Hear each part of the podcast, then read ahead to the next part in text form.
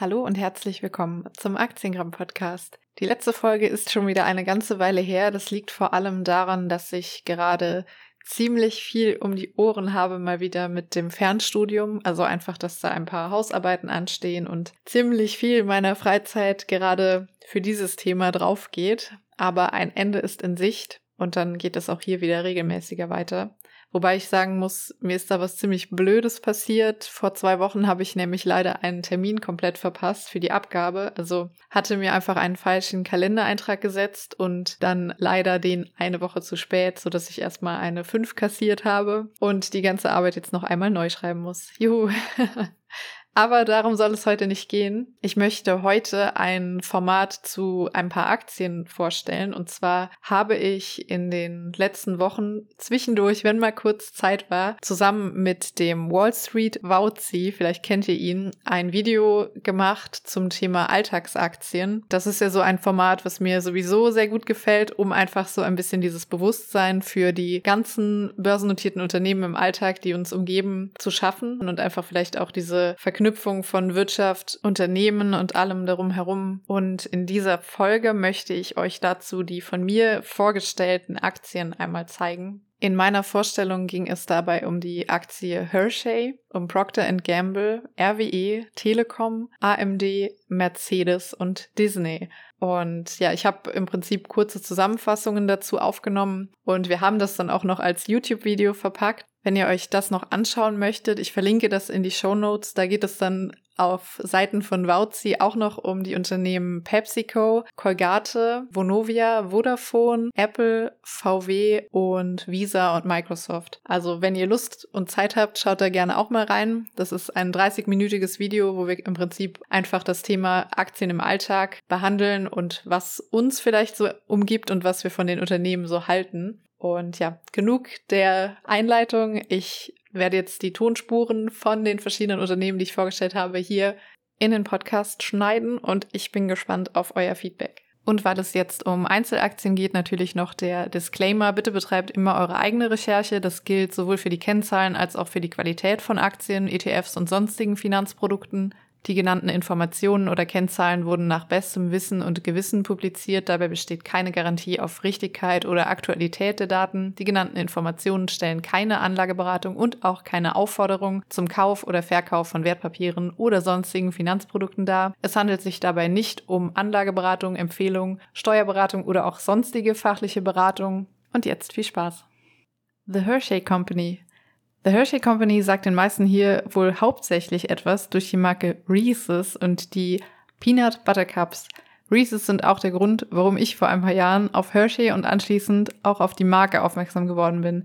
In meinen Augen gibt es einfach keinen besseren Schoko-Erdnuss-Snack.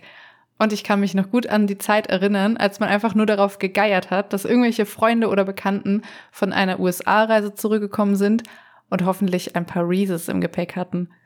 Wie du schon gesagt hast, sind die besten Aktien oftmals diejenigen, die man aus seinem Alltag und seiner Umgebung kennt und zu schätzen weiß. Im Vergleich zu PepsiCo ist Hershey mit seiner aktuellen Marktkapitalisierung von fast 45 Milliarden Dollar zwar verhältnismäßig überschaubar, aber vor allem im Bereich Snacks und Süßigkeiten ein ernstzunehmender Player am Markt. Neben Reese's besitzt das Unternehmen auch Marken bzw. Produkte wie zum Beispiel Hershey Kisses – Skinny Pop Popcorn oder Paki Tortilla Chips und hatte tatsächlich auch bei diversen Entwicklungen der Konkurrenz die Finger mit im Spiel. So ist beispielsweise Hershey's CEO William F. R. Murray kurz vor dem Zweiten Weltkrieg eine Partnerschaft mit Mars eingegangen, die zur Entwicklung der M&Ms Mars Murray in den Kriegszeiten geführt hat.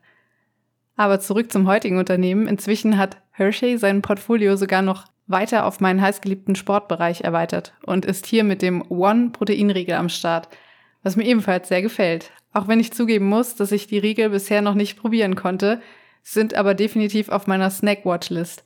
Das Produktportfolio von Hershey's wird zusätzlich mit einer Dividendenrendite von ca. 1,75% bei einer Ausschüttungsquote von ca. 45% versüßt.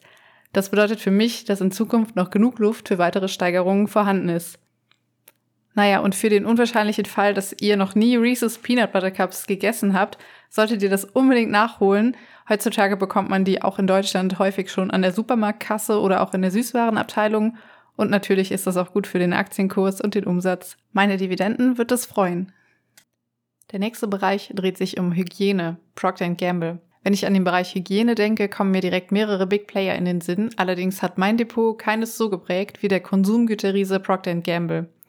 Das Unternehmen hat wirklich unzählige Marken unter seinem Dach, die in über 70 Ländern weltweit an die Kunden verkauft werden. Die vielfältigen Marken lassen sich grob in fünf Bereiche aufteilen. Erstens Babyprodukte, zweitens Beautyprodukte, drittens Healthcare, viertens Grooming und fünftens Fabric and Homecare.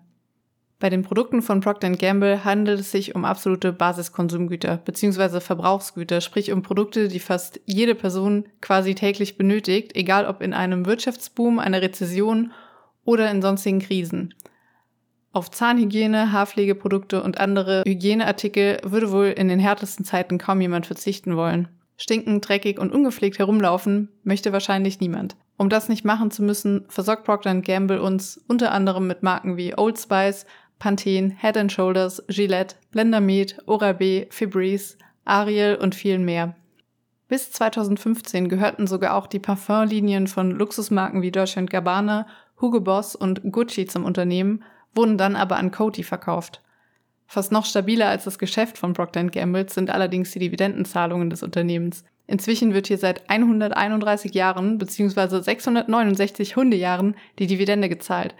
Seit 65 Menschenjahren wird diese stetig erhöht. Procter Gamble darf sich daher stolz zum elitären Club der Dividendenaristokraten zählen. Auch die sonstigen Kennzahlen sind durchaus beeindruckend. Die Marktkapitalisierung liegt derzeit bei ca. 340 Milliarden US-Dollar und das Unternehmen erwirtschaftet jährlich ca. 80 Milliarden US-Dollar, was einem KUV von 4,25 entspricht. Die bereits angesprochene Dividendenrendite liegt bei ca. 2,5 Prozent und die Ausstellungsquote liegt bei sehr passablen 60 Prozent, was meiner Ansicht nach noch reichlich Luft für die nächsten Dividendenerhöhungen bedeutet. Als Investorin mit einer Dividendenstrategie ist Procter Gamble aus meinem Depot fast nicht mehr wegzudenken und gehört nicht nur hinsichtlich der Dividende, sondern auch der Performance zu meinen stärksten Positionen. Energie. RWE gehört weltweit zu den führenden Unternehmen für erneuerbare Energien. Dabei setzen sie zunehmend auf die Energiequellen Wind und Sonne, aber auch die Speicherung von Strom und Gas und der Bereich Wasserstoff gehören zu den Aufgabengebieten. Ursprünglich als rheinig-westfälisches Elektrizitätswerk gegründet in der Stadt Essen, gliedert sich das Unternehmen mittlerweile in vier Tochtergesellschaften. RWE Power, RWE Generation, RWE Supply and Trading und RWE Renewables. Renewables ist dabei die jüngste Tochter des RWE-Konzerns und weltweit führend im Bereich erneuerbare Energien. Das Unternehmen mit rund 3500 Mitarbeiterinnen und Mitarbeitern verfügt über Onshore- und Offshore-Windparks, Photovoltaikanlagen sowie Batteriespeicher mit einer Kapazität von rund 9 Gigawatt. Mit ihren hocheffizienten Kraftwerken in Deutschland, Großbritannien und den Niederlanden produzieren die rund 3000 Beschäftigten der RWE Generation Strom aus Gas, Steinkohle, Wasserkraft und Biomasse. Die RWE Power AG ist im Konzern mit ihren rund 11.000 Beschäftigten verantwortlich für die Stromerzeugung aus Braunkohle und Kernenergie. Supply and Trading ist ein handelsgestütztes Portfolio-Management für langfristige Lieferkonzepte und Risikomanagementlösungen. Am Unternehmen ist derzeit die Stadt Dortmund mit 4,79 Prozent und die Firma BlackRock mit 7,15 Prozent beteiligt. Die aktuelle Dividendenrendite liegt bei soliden 2,46 Prozent. Bei Aktien im Alltag dürfen wir einen Bereich nicht vergessen, der wahrscheinlich die meisten von uns nahezu täglich betrifft. Mobilfunk. Klar, iPhone von Apple, Android Smartphone von Alphabet, aber oft haben alle eins gemeinsam, das gleiche Mobilfunknetz. Richtig geraten, wir sprechen über die Telekom-Aktie. Das frühere Staatsunternehmen Deutsche Bundespost Telekom wurde 1995 zur Deutschen Telekom AG umgewandelt. Randnotiz dazu. Im Juli 1992 hat die Deutsche Telekom das Mobilfunknetz in Deutschland an den Start gebracht. Die Telefonie war sofort möglich, die SMS folgte dann ab 1995. Vor kurzem hatten wir also das 30-jährige Jubiläum des Mobilfunknetzes der Telekom. Und noch ein random Fun Fact dazu. Das Vodafone-Netz ging einen Tag früher an den Start. Nach dem Erfolg in Deutschland blieb es aber nicht bei unserem Land. Mittlerweile sind Tochtergesellschaften auf insgesamt fünf Kontinenten aktiv und das Unternehmen gilt als der größte europäische Telekommunikationskonzern. Festnetz, Internet und Mobilfunk, dafür ist die Telekom in Deutschland bekannt, aber auch vor den USA machen sie nicht halt mehrheitlich an T-Mobile US beteiligt und somit auch in den Vereinigten Staaten stark vertreten. Zugegeben, für viele ältere Generationen hat die Telekom-Aktie eher einen faden Beigeschmack, wurde sie doch mal als Volksaktie gehypt wie heute die heißesten Meme-Stongs.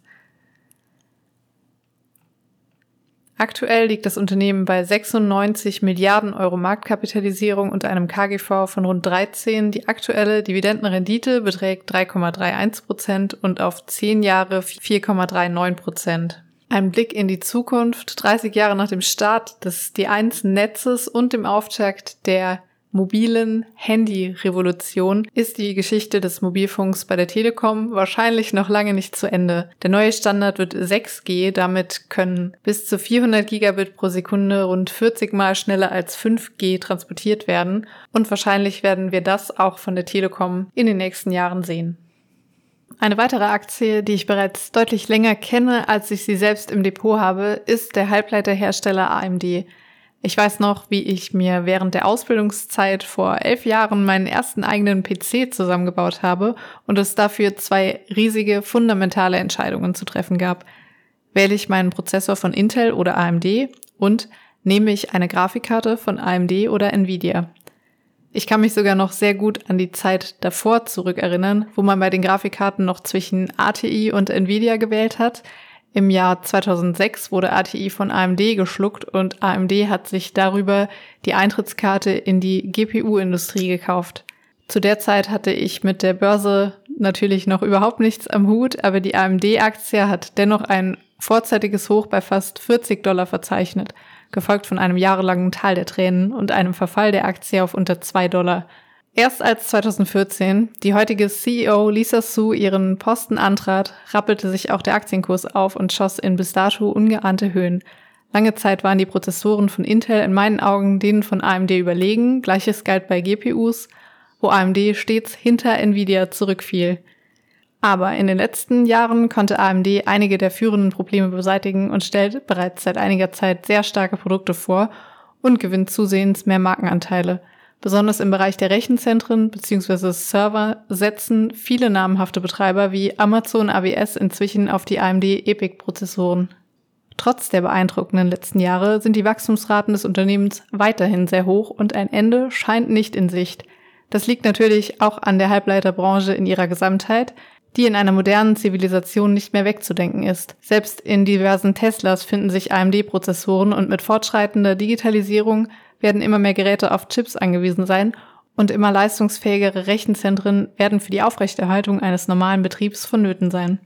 Trotz diesen Zukunftsaussichten ist die AMD-Aktie in den letzten Monaten deutlich zurückgekommen.